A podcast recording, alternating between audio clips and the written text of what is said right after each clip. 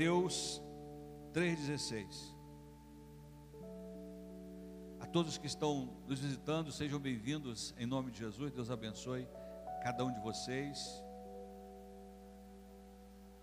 Que o Senhor também possa ministrar os seus corações.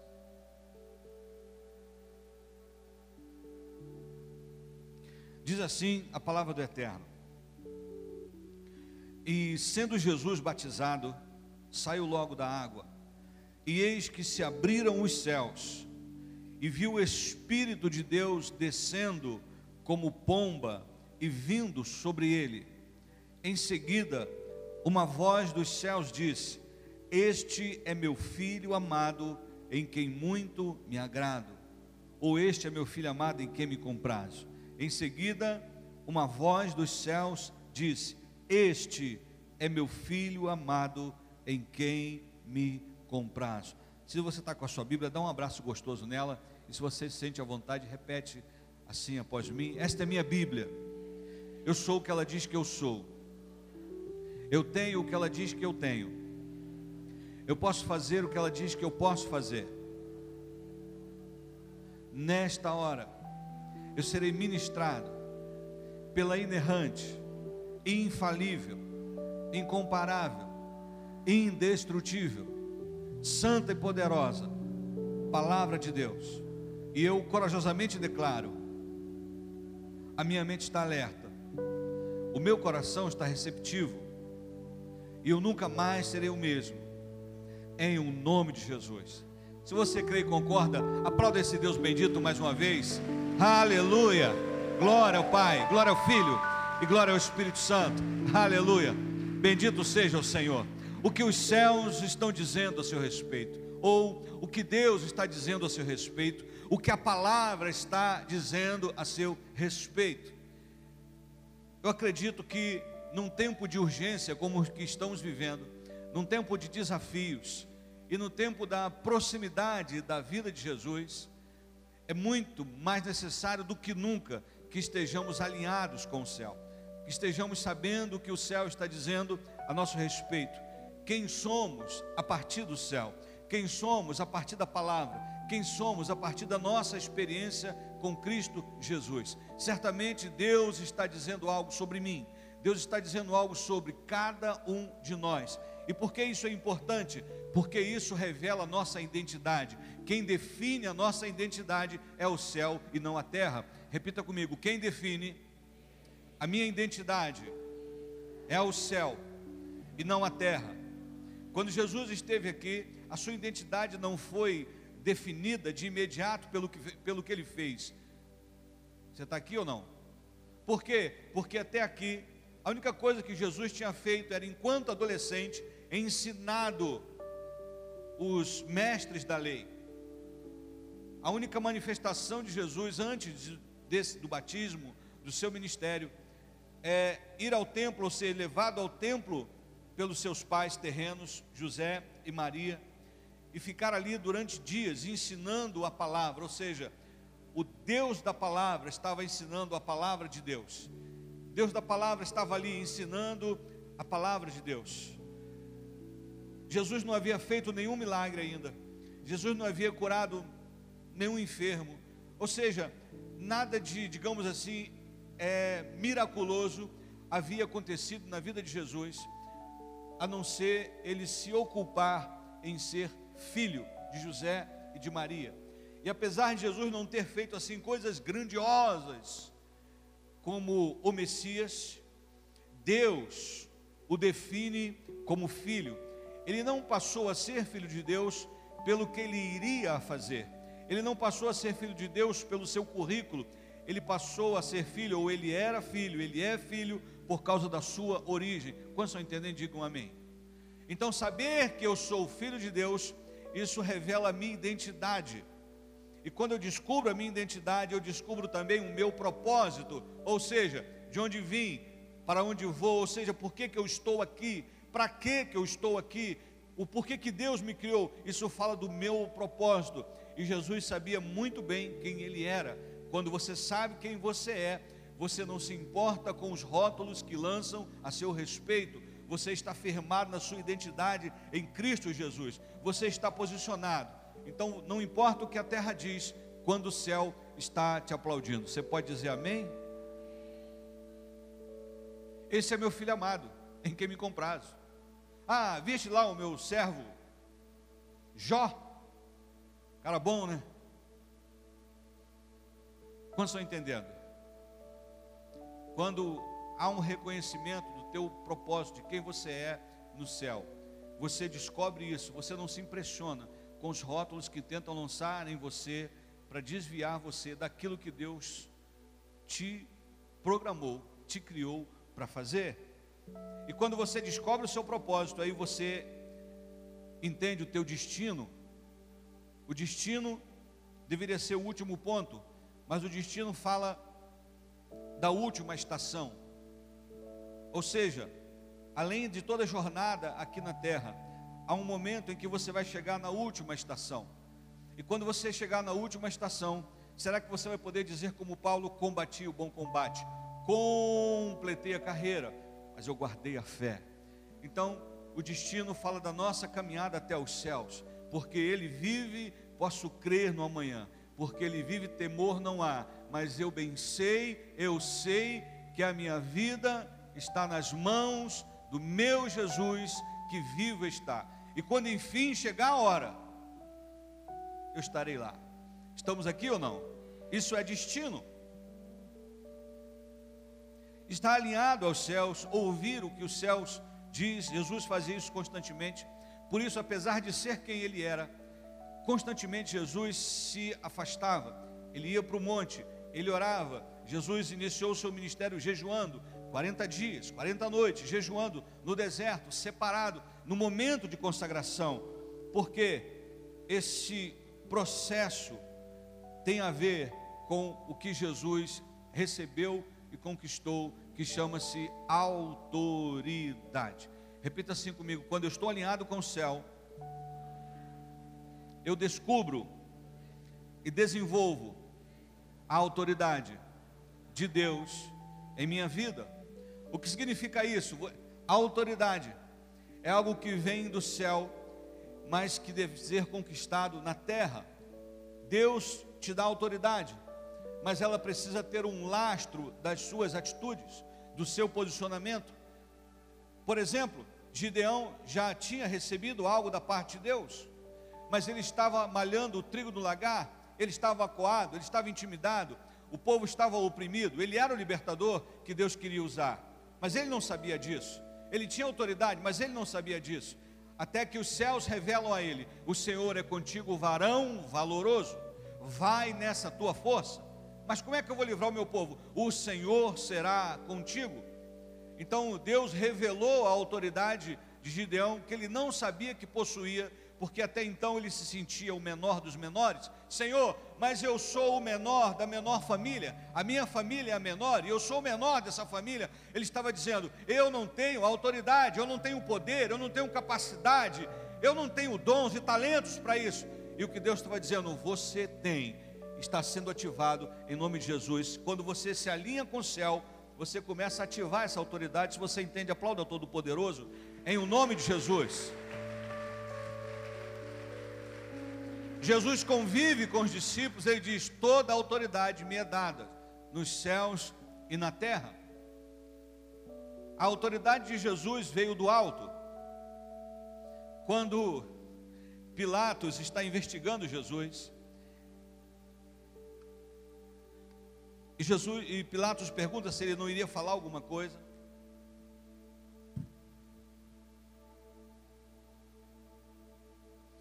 Próprio Jesus diz para Pilatos que a autoridade que Pilatos tinha vinha do Pai, vinha do alto. Toda autoridade é constituída por Deus. Mas é uma tragédia quando uma autoridade se desalinha com o céu. Você está aqui ou não? Por isso, é preciso que eu e você estejamos alinhados com o céu, para que essa autoridade se torne cada vez mais evidente no mundo espiritual, mas principalmente no mundo das trevas. para que o inimigo te reconheça. E não só te reconheça, seja intimidado com a sua presença.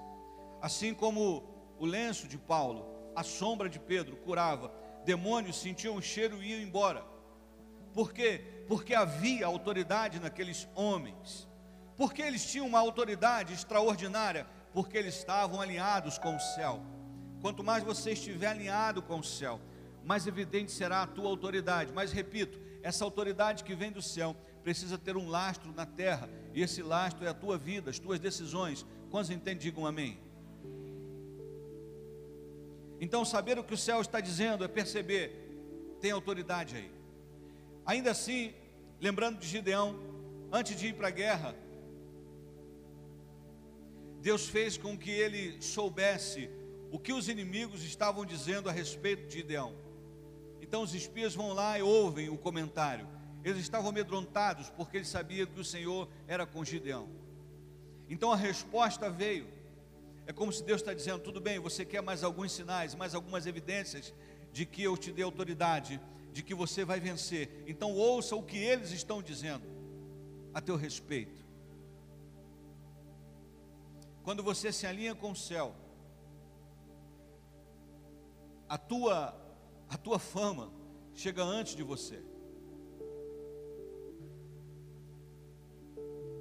A tua autoridade chega antes de você. Alô? Então, esse é o primeiro ponto dessa noite. Depois de identidade, propósito, destino, autoridade. Se queremos autoridade, como Jesus disse, para que os discípulos não ficassem boquiabertos, porque Deus havia dado autoridade sobre os demônios, mas porque o nome deles estava escrito no livro da vida. Deus nos deu autoridade para pisar na cabeça de serpentes. Deus nos deu autoridade para pregar o Evangelho que liberta para testemunhar. Então, é, existem momentos em que, por falta desse alinhamento, nós achamos que a nossa oração não tem poder. E pensamos, não, vamos chamar o pastor para orar, porque a gente não, não tem poder para isso. É verdade que existem níveis de batalhas, mas existem níveis que Deus vai te colocar, e não é para você chamar o pastor, é para você chamar o Senhor e usar a autoridade que Ele te deu. Quantos estão entendendo? Digam amém. Há níveis de autoridade sobre a tua vida, e você não vai entrar em uma batalha que Deus não te chamou para entrar, que você não foi convocado para entrar, ou que você não tem autoridade para resistir. Mas você tem autoridade para orar na sua casa e dizer a todos os demônios: batam em retirada em nome de Jesus. Para ungir a sua casa, Você tem autoridade. E quem me dá essa autoridade, pastor? Os céus. Esteja alinhado com os céus e a tua autoridade vai se desenvolver de uma forma extraordinária. Quantos estão aqui? Não podemos negligenciar isso, irmãos. Aonde você chega, você é uma autoridade celestial. E se a nossa geografia não está mudando, é porque não estamos exercendo a nossa autoridade no nível em que ela pode ser exercida. Vou repetir: se a nossa geografia não está mudando, é porque não estamos exercendo a nossa autoridade no nível em que ela deve ser exercida. Os discípulos estavam no barco, a tempestade se levantou. Bom, eles entenderam, não era para ele, eles chamam Jesus.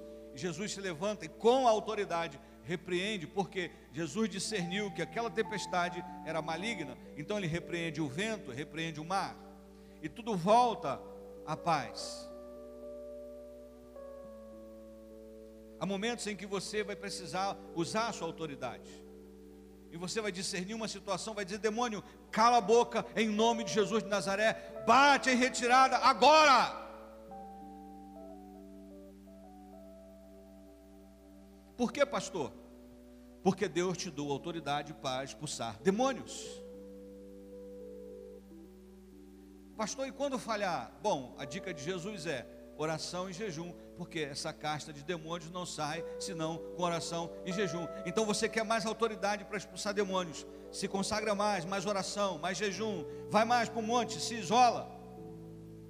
Busca, busca, busca. Se encha mais dele.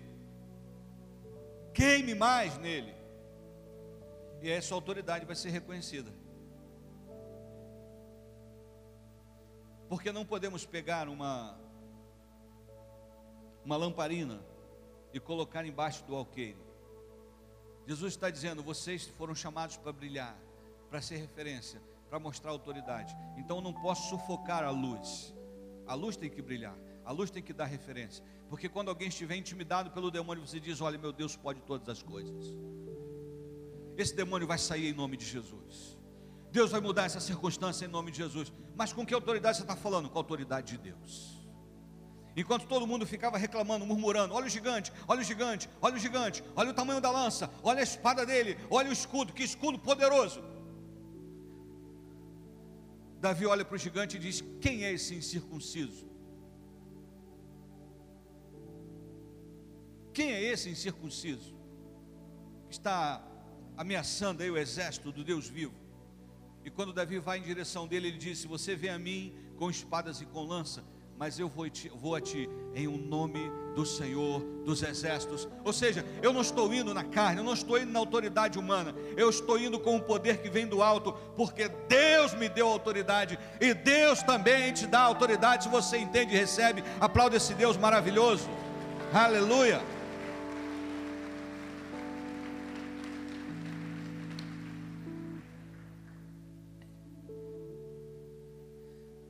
Compartilhei uma experiência uma vez aqui com os irmãos.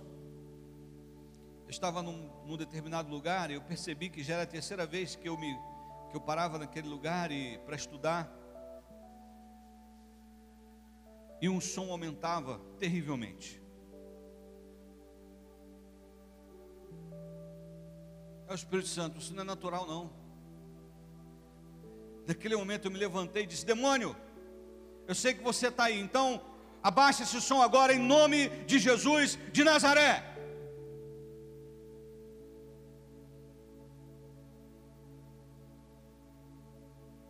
Não deu um minuto.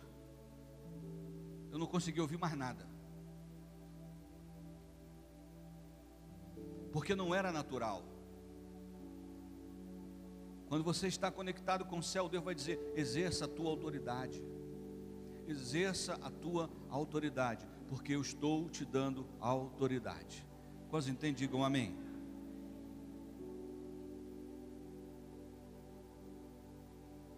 E segundo, que na verdade é o quinto ponto, quando você se alinha com o céu, você não apenas recebe autoridade, como recebe provisão, e provisão é sinônimo de prosperidade. O teu alinhamento com o céu está diretamente ligado à tua prosperidade na terra. O que significa isso, pastor? Não, repito, quero deixar bem claro, não sou o teólogo da prosperidade. Eu não compactuo com a teologia da prosperidade. Mas eu creio no evangelho que te faz prosperar. E prosperidade é a provisão necessária para cumprir aquilo que Deus te chamou para cumprir.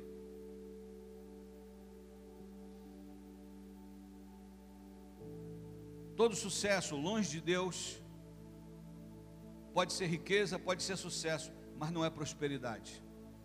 Porque a prosperidade genuína não existe sem sem Deus, sem unção. Estamos aqui ou não? O que significa isso? Jesus cheio de autoridade.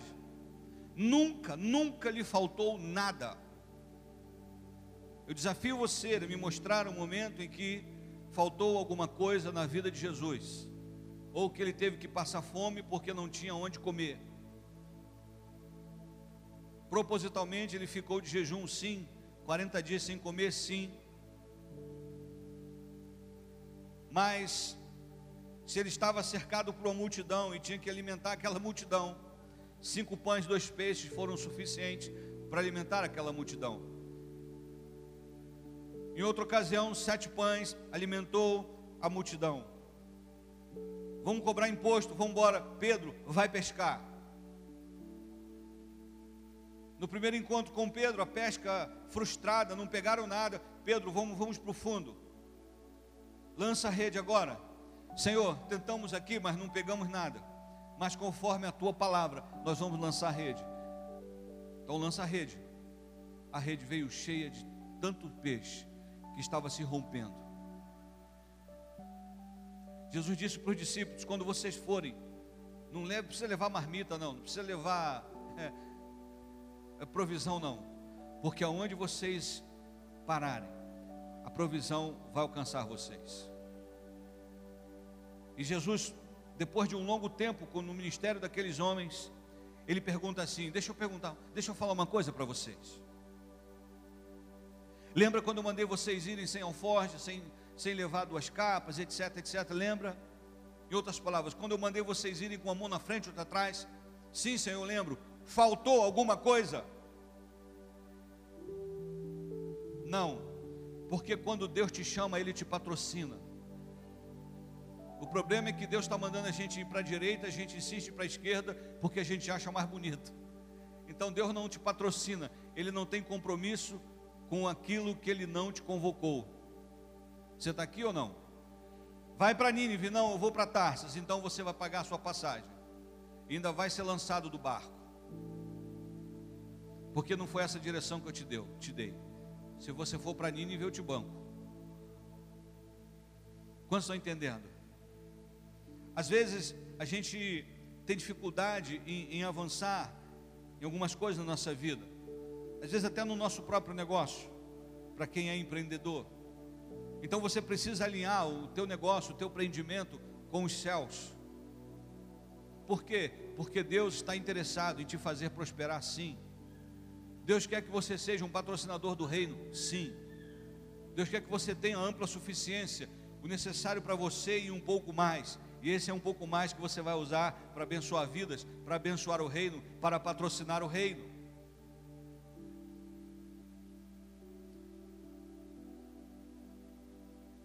Estamos aqui ou não? Quando você lê o Salmo 1, a Bíblia diz que aquele que medita na lei do Senhor, ele está ali como árvore plantada junto ao ribeiro, ou seja, pode vir a estação de seca, mas ele continua com água. Pode vir o tempo difícil, mas ele continua com as suas folhas viçosas. Mas tudo que fizer prosperará. Em Deuteronômio 28 diz que as bênçãos vão nos alcançar. E às vezes passa anos, sai ano. E parece que a pessoa está pior do que antes. Não tem avanço, não tem progresso não tem conquista, paralisou, e o tempo está passando. Então, meu amado, é para ontem, precisa se alinhar com o céu, precisa se alinhar com o céu, precisa estar conectado, ouvir. Por que, pastor? Se quiserdes me ouvirdes, comereis o melhor dessa terra. Os discípulos, em plena festa da, do Pessá, a Páscoa, eles precisavam de um lugar para celebrar a ceia, a Páscoa. A cidade estava cheia. E eles perguntam para Jesus: Senhor, aonde queres que preparemos a, a ceia? Na verdade, a pergunta deveria ser, deveria ser mais ou menos assim: Senhor, a essa altura é muito difícil achar um lugar para preparar a ceia. O senhor tem alguma ideia? Seria mais ou menos como os discípulos eh, deveriam falar para Jesus: Senhor, olha, nessa altura do campeonato, não tem mais reservas, não vamos encontrar lugar, lugar. Mas o senhor tem alguma coisa a dizer? E Jesus disse: Vocês vão à cidade, vocês vão ver um homem com um cântaro, vocês vão seguir esse homem, E quando chegar no aposento, que esse homem chegar, vocês vão dizer para o dono do aposento. O mestre pergunta sobre a sala, que seria o cenáculo, uma sala enorme, grande, porque não foi qualquer sala, foi um salão para a última ceia. E lá estava tudo preparado, toda a provisão que eles necessitavam, tudo do bom e do melhor. Quantos estão entendendo? Digam glória a Deus. Sabe quando o salmista diz: Olha, na verdade, eu nunca vi desamparado o justo, nem a sua descendência a mendigar o pão. Há sim sobre a igreja uma unção de erradicação da miséria. Então é preciso que haja uma conexão, uma conexão com os céus. Deixa eu dizer uma coisa. Um microempresário da nossa igreja. Não sei nem se ele está aqui hoje. No último retiro que nós fizemos, muitas pessoas foram 0800. Foram sem, sem pagar. Aí você pergunta: quem patrocinou esse microempresário? Ele perguntou para o pastor Renan: Pastor Renan, quanto é que gasta mais ou menos para a gente fazer um RIA? E o pastor Renan disse: X. Ele então pode contar comigo que eu vou dar o que for preciso. Eu falei, Renan, nós vamos cobrar ficha normalmente. Se alguém não tiver, a gente abençoa. Ninguém vai deixar de ir para o retiro por causa de dinheiro. Vocês já ouviram essa frase aqui? Já. Eu pensei que ser o Johnny de novo. Vocês já ouviram essa frase aqui? Ninguém vai deixar de ir ao retiro por causa de dinheiro. Ok. E quando eu falava isso, eu estava pensando nessa pessoa. Que ela disse: Ninguém vai deixar de ir por falta de dinheiro. Eu vou abençoar. Mas, pastor, por que estava sobrando dinheiro? Não, eles abriu uma carta de crédito para ele. E como ele ia dar um, um upgrade na empresa, ele falou: Bom, eu vou aproveitar e tirar o valor também que eu quero abençoar a igreja. Não é porque estava sobrando, não. É porque ele decidiu abençoar. Quantos estão entendendo? Isso é um princípio de prosperidade. Você está aqui ou não? Então, provisão e prosperidade vão andar juntos, por quê? Porque se você está alinhado com a visão do eterno, onde tem visão, tem provisão. Onde tem chamado, Deus vai gerar os recursos. Deus nos disse: Olha, vamos nos mudar, vamos vir, vir vamos vir para aqui. Talvez você pode achar insignificante, mas quando nós chegamos aqui não tinha nenhuma parede. Quem lembra disso? Nenhuma parede, literalmente, não tínhamos nenhuma parede. Nem aqui atrás, nem dos lados, nem lá atrás. Aliás, não tinha nem o chão. Só aquele, aquele pó terrível que quando o filho do Estevão se irmava de rolar para lá e para cá, virava um bife à milanesa. Eu ficava olhando, meu Deus, haja homo, haja sabão em pó, haja alguma coisa para clarear essa roupa. E os garotos brincando, quando o pessoal vinha do rio, então misericórdia. Parecia que estava cantando aquele louvor da Ivete Sangalo, poeira, levantou poeira. Era muita poeira, meu irmão. Mas aí está aqui o piso, estão aqui as paredes. Daqui a pouco as paredes estarão bonitas. Daqui a pouco terá rebaixamento. Daqui a pouco vai ter um refrigério. Daqui a pouco vai ter um som de qualidade. Isso não é extravagância ou soberba. Precisamos ser referência. Quantos estão entendendo? Amém ou não amém? Ah, aliás, cara que eu falei está aqui. Acabei de ver Jonas.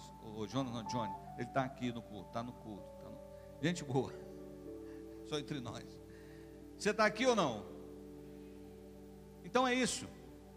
Autoridade, provisão. E provisão é sinônimo de prosperidade.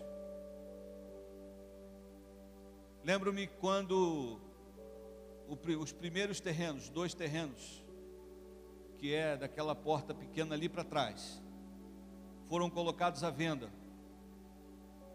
Nós estávamos lá e não tínhamos dinheiro. Vamos comprar? Vamos. E eu lembro que o nosso querido irmão Teobaldo, pastor Lima, eu não sei fazer o do Marquinho, pastor Lima, é, tem gente que quer comprar um terreno e que tem dinheiro. E eu disse para ele, irmão Teobaldo, ninguém tem mais dinheiro que a igreja. Aí ele, bom, amém, pastor, amém. E ele entrou em concordância comigo. E nós conseguimos comprar os dois lotes. Por quê, pastor? Porque estava sobrando. Não. Nós compramos pela. honramos cada fé datado que damos. E aí depois veio o desafio dos três aqui.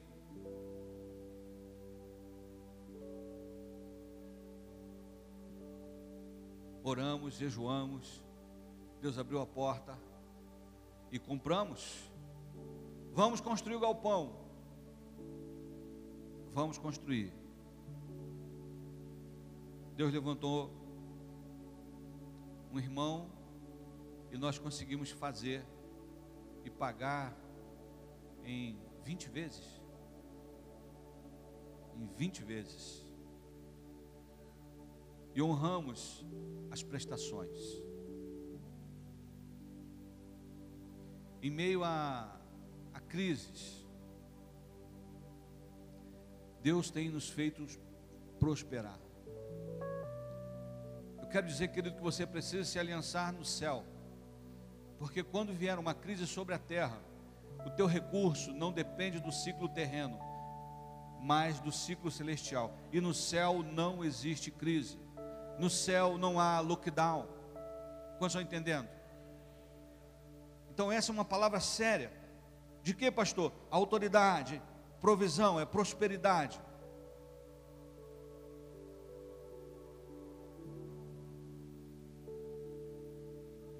Terceiro, quando você se alinha com o céu, inevitavelmente você atrai discípulos, você atrai alguém, você, e, e outras palavras significa você ganha vidas para Jesus. Como assim, pastor? Jesus, por onde passava, ele arrebanhava multidões. Ele disse: Quando eu for levantado na cruz, todos eu atrairei até mim. Essa capacidade de Jesus de ser ouvido, de atrair as pessoas, por causa da unção, da autoridade que estava sobre ele, porque ele estava alinhado com o eterno, então é difícil você estar alinhado com o eterno e não atrair pessoas. Um líder de célula precisa estar alinhado com o eterno, porque porque as pessoas vão te procurar. As pessoas desejarão participar da sua célula. Foi assim com Jesus. Estou citando Gideão mais uma vez. Gideão, que era um anônimo,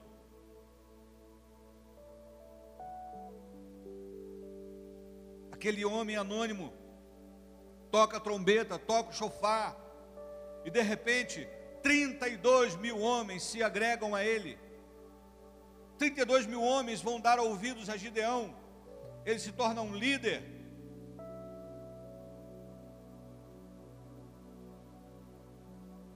Por quê, pastor? As pessoas iam a Gideão, sentiam atraídas por ele, porque ele estava alinhado com o céu. Sabe, é como esse o brilho que há em você quando tem essas noites aí quentes e chuvosas da, é, é cupim que chama, não sei, desses insetos que vão buscando luz. Porque onde houver luz, esses insetos invadem. Você sabe do que eu estou falando? Cupim, é... tem vários. Eles vão ali buscando a luz, desesperadamente. São atraídos pela luz.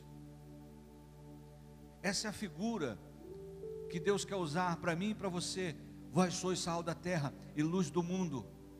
Então você foi chamado para tocar pessoas. E deixa eu te dar uma boa notícia: ainda dá tempo de tocar em vidas, ainda dá tempo de tocar em alguém, ainda dá tempo. Deus te chamou para isso.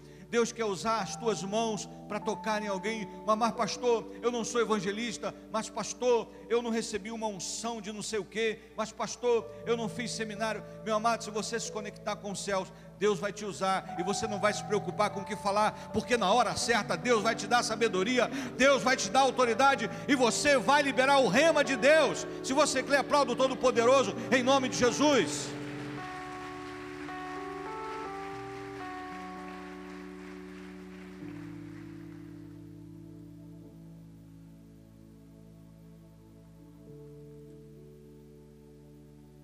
Uma mulher nova convertida, que tinha uma vida promíscua, quando teve um encontro com Jesus.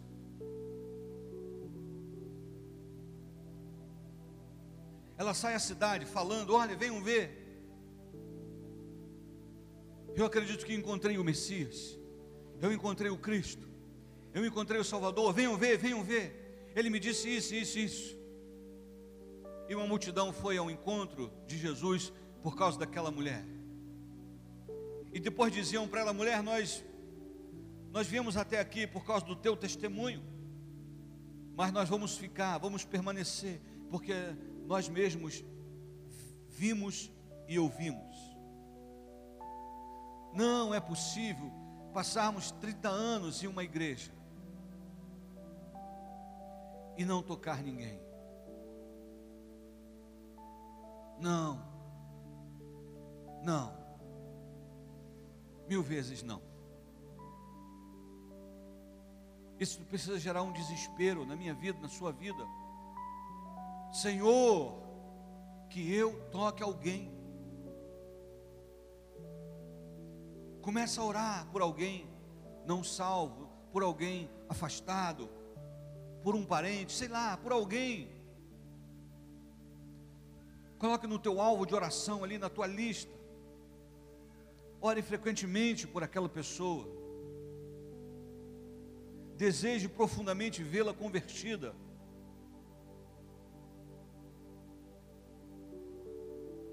E você chegar diante do Senhor e dizer: Senhor, dá-me vidas, dá-me vidas, senão morro.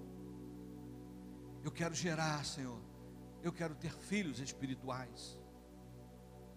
Sabe, até, até pouco tempo atrás, eu confesso, irmãos, que eu eu gostaria muito de, de que Esther tivesse nascido.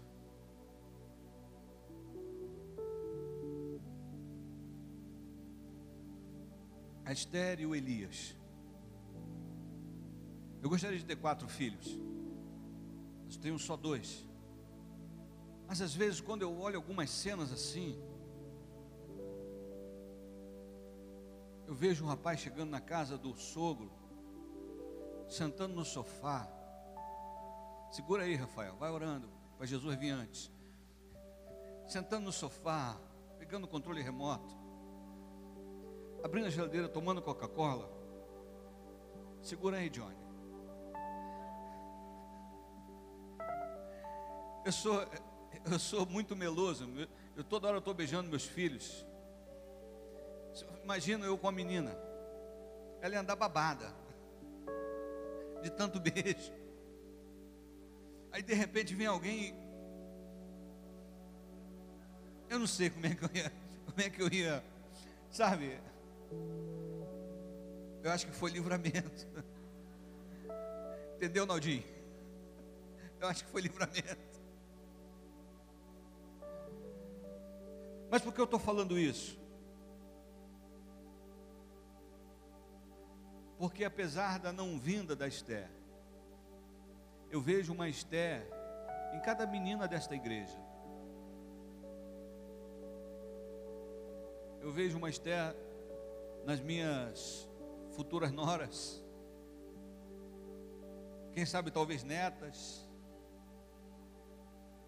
A filha do Tiago.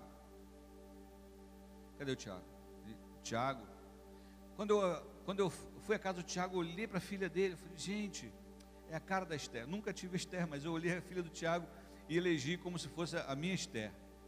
E aí eu só chamo de Esther, até esqueço o nome dela às vezes, eu quero chamar do nome, mas esqueço. A jo, Giovana. Aí eu pro Esther. Aliás, se tem alguém que sabe fazer filha bonita, esse rapaz é o cara.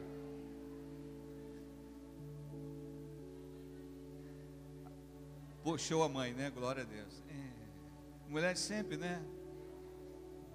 É o conjunto, é o conjunto, é a dupla, é a dupla, a dupla é boa. Glória a Deus. Você está aqui, meu amado? Então, autoridade. Autoridade. Provisão. Isso tem a ver com prosperidade.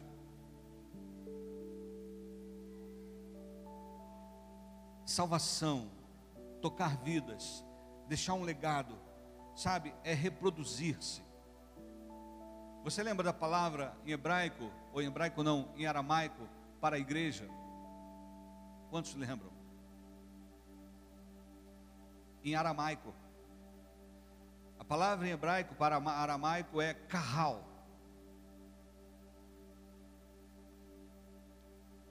Eclesia é do grego, mas carral dá a ideia de projeção continuada. Alguém lembra disso? Carral, projeção continuada. Ou seja, você, do que tem em você, Cristo Jesus, você transfere para outra pessoa, você projeta. Então, Cristo que é em mim, vai habitar no meu irmão um, um outro pequeno Cristo que vai projetar aquilo para outro irmão. Então, essa em Cristo Jesus, no hebraico, era a ideia da igreja, projeção continuada. Por isso que Paulo vai dizer: sede meus imitadores, como eu sou de Cristo. Então você vai receber, não de Paulo, mas o que, o que em Paulo há de Jesus. A projeção continuada. Então eu só posso fazer isso se eu estiver conectado com o céu. Eu não posso dar o que eu não tenho. Eu não posso inspirar a ser aquilo que eu não sou. Estamos aqui ou não? Então é essa capacidade de discipular, de tocar vidas, chama como você quiser.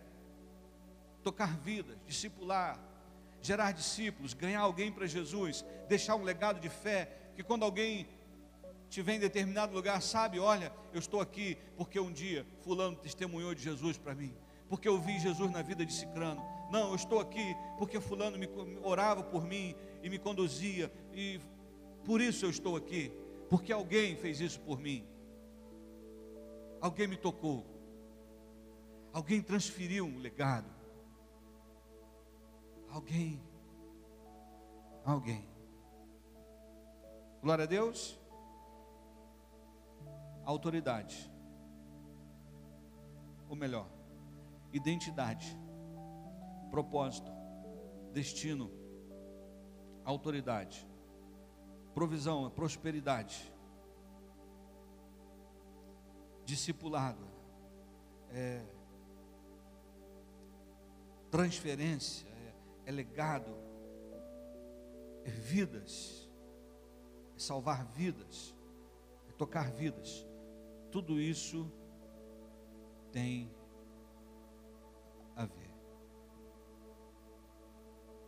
E o último ponto que eu quero compartilhar com você chama-se contentamento. Contentamento. Quando você está conectado com o céu, você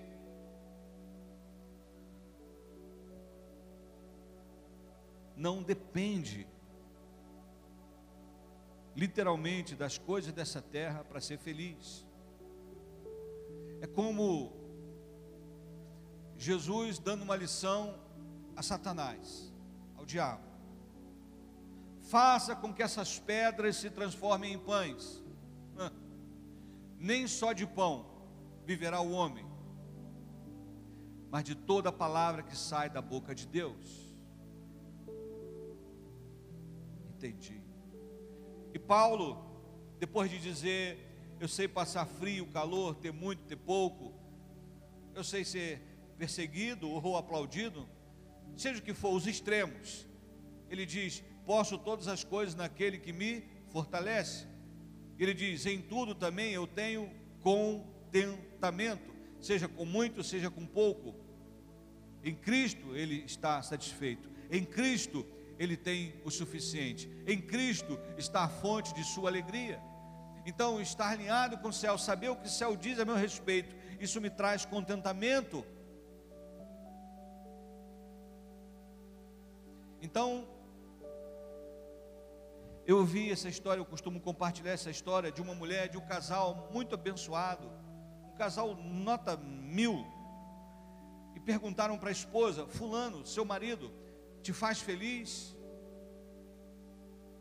E ela disse assim: Não. E todo mundo, oh. Mas eu preciso explicar. Eu já sou feliz. Ou melhor, eu já era feliz antes de casar com ele.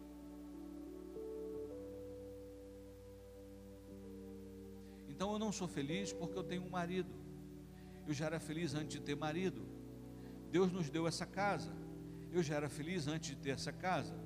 Deus nos deu filhos, mas eu já era feliz antes de ter filhos.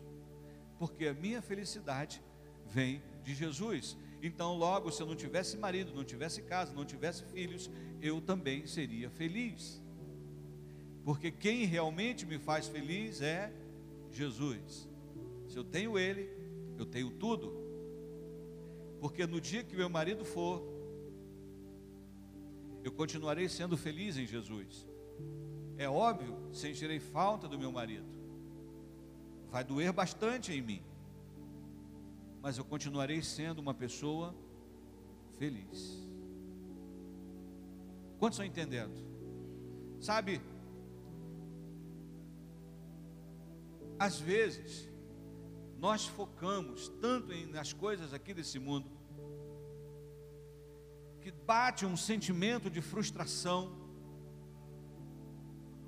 A gente pensa, meu Deus, eu poderia ter aquilo, eu poderia ter aquela mansão, eu poderia ter aquele carro, eu poderia ter aquele ministério, eu poderia ter não sei o que, eu poderia, eu poderia, eu poderia, eu poderia. E a gente começa a amplificar aquilo que a gente não tem, e só que aumenta na nossa vida é, é a falta.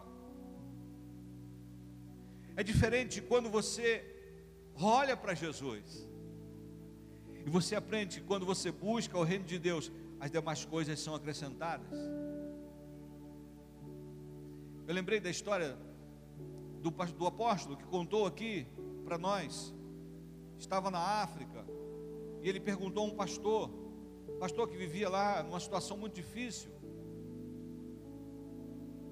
muita falta, muita escassez, muita dificuldade. Ele, e o pastor sempre sorriso de orelha a orelha, sorrindo, sorrindo, sorrindo. Os cultos, um louvor demorava duas horas, uma alegria extraordinária. Ele perguntou, pastor, me explica aí, como é que você consegue ser feliz? Por que, que você é feliz? Vivendo aqui. Aí o pastor.